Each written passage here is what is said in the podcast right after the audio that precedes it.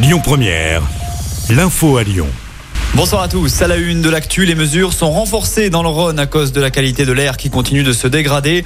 Dans l'agglo lyonnaise, depuis ce matin, les vignettes critères 3 ne peuvent plus circuler dans la ZFE, la zone à faible émission. On rappelle que les véhicules critères 4 sont d'ores et déjà exclus depuis vendredi dernier. La circulation différenciée reste en vigueur à Lyon, Villeurbanne et Caluire et un abaissement de la vitesse de 20 km heure est en cours sur les routes à 90 et plus. De son côté, la préfecture demande de chauffer son logement autour des 19 degrés.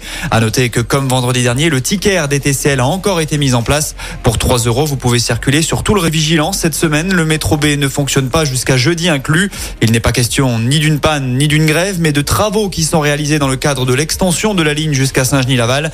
Des bus relais sont mis en place entre la gare Pardieu et la gare d'Oulin.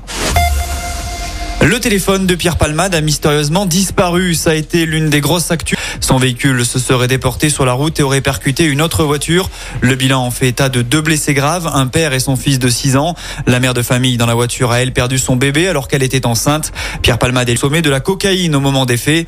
Une perquisition a eu lieu hier à son domicile. Selon le Parisien, lors de celle-ci, les policiers ont retrouvé du matériel d'injection, mais pas le téléphone portable de l'humoriste qui serait susceptible de conjuger. Le ministère de l'Intérieur les a appelés à se rendre. À l'Assemblée nationale, les débats ont repris concernant le projet de réforme des retraites. Après une première semaine où les choses ont avancé au ralenti et où les interruptions de séance ont été nombreuses, le texte doit ensuite passer déjà cocher les syndicats. Ils envisagent une grève reconductible à partir de celle-ci, notamment du côté de la SNCF. Et puis on rappelle qu'avant cela, une nouvelle journée de manifestation est prévue ce jeudi. Les médecins, eux, seront en grève dès demain. Attention à la fermeture de plusieurs cabinets puisque certains praticiens iront défiler à Paris. Dernière semaine, les médecins réclament de doubler le tarif de base de leur consultation quand l'assurance maladie propose de passer de 25 à 26,50 euros. De son côté, le gouvernement annonce une prolongation pour son indemnité carburant. Les travailleurs les plus modestes qui prend la forme d'un chèque de 100 euros. Annonce faite ce matin par le ministre de l'économie Bruno Le Maire. 10 millions de Français sont concernés et presque la moitié des automobilistes éligibles à ce dispositif n'en ont toujours pas fait la demande.